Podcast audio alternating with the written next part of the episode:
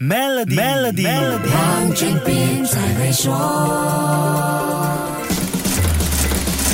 你好，我是黄俊斌。我们都了解，美国经济打个喷嚏，全球行情就会有点感冒。美国联邦储备局加不加息，加多少，加多快？你跟我的钱包重量变化多少，很快就会知晓。因为各国中央银行也会跟进。美国联邦储备局刚发布了一月份的会议记录，我们来关心一下它的影响。美联储说，美国通货膨胀压力已经出现缓和迹象，只不过物价还在涨，通胀的压力也仍旧处于上升趋势。值得注意的是，这是美。美联储第一次提到通胀压力有所缓解。既然通胀压力有所缓解，我们当然更加关心它还要不要继续加息这个问题了。美联储主席鲍威尔的答案是会继续加息，不过加息速度预料不会像之前那么激进。美联储的联邦公开市场委员会 FOMC 在今年第一次会议上全票通过，把美国联邦基金利率的目标区间调高二十五个基点到百分之四点五至百分之四点七五的水平，意思就是。加息百分之零点二五，这算是符合市场预期，不必太过紧张。美联储的声明中提到最多的就是 inflation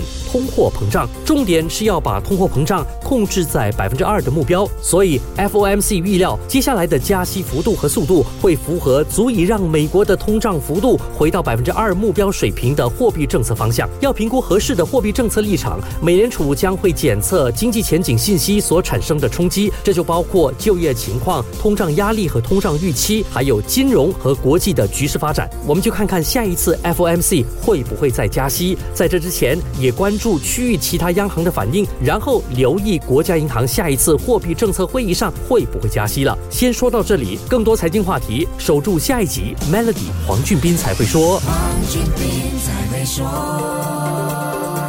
通过 Maybank Premier 的理财方案，为你建立财富的同时，还有机会赢取一辆 Mercedes-Benz 电动车。详情浏览 maybankpremierwealth.com/slash rewards，需符合条规。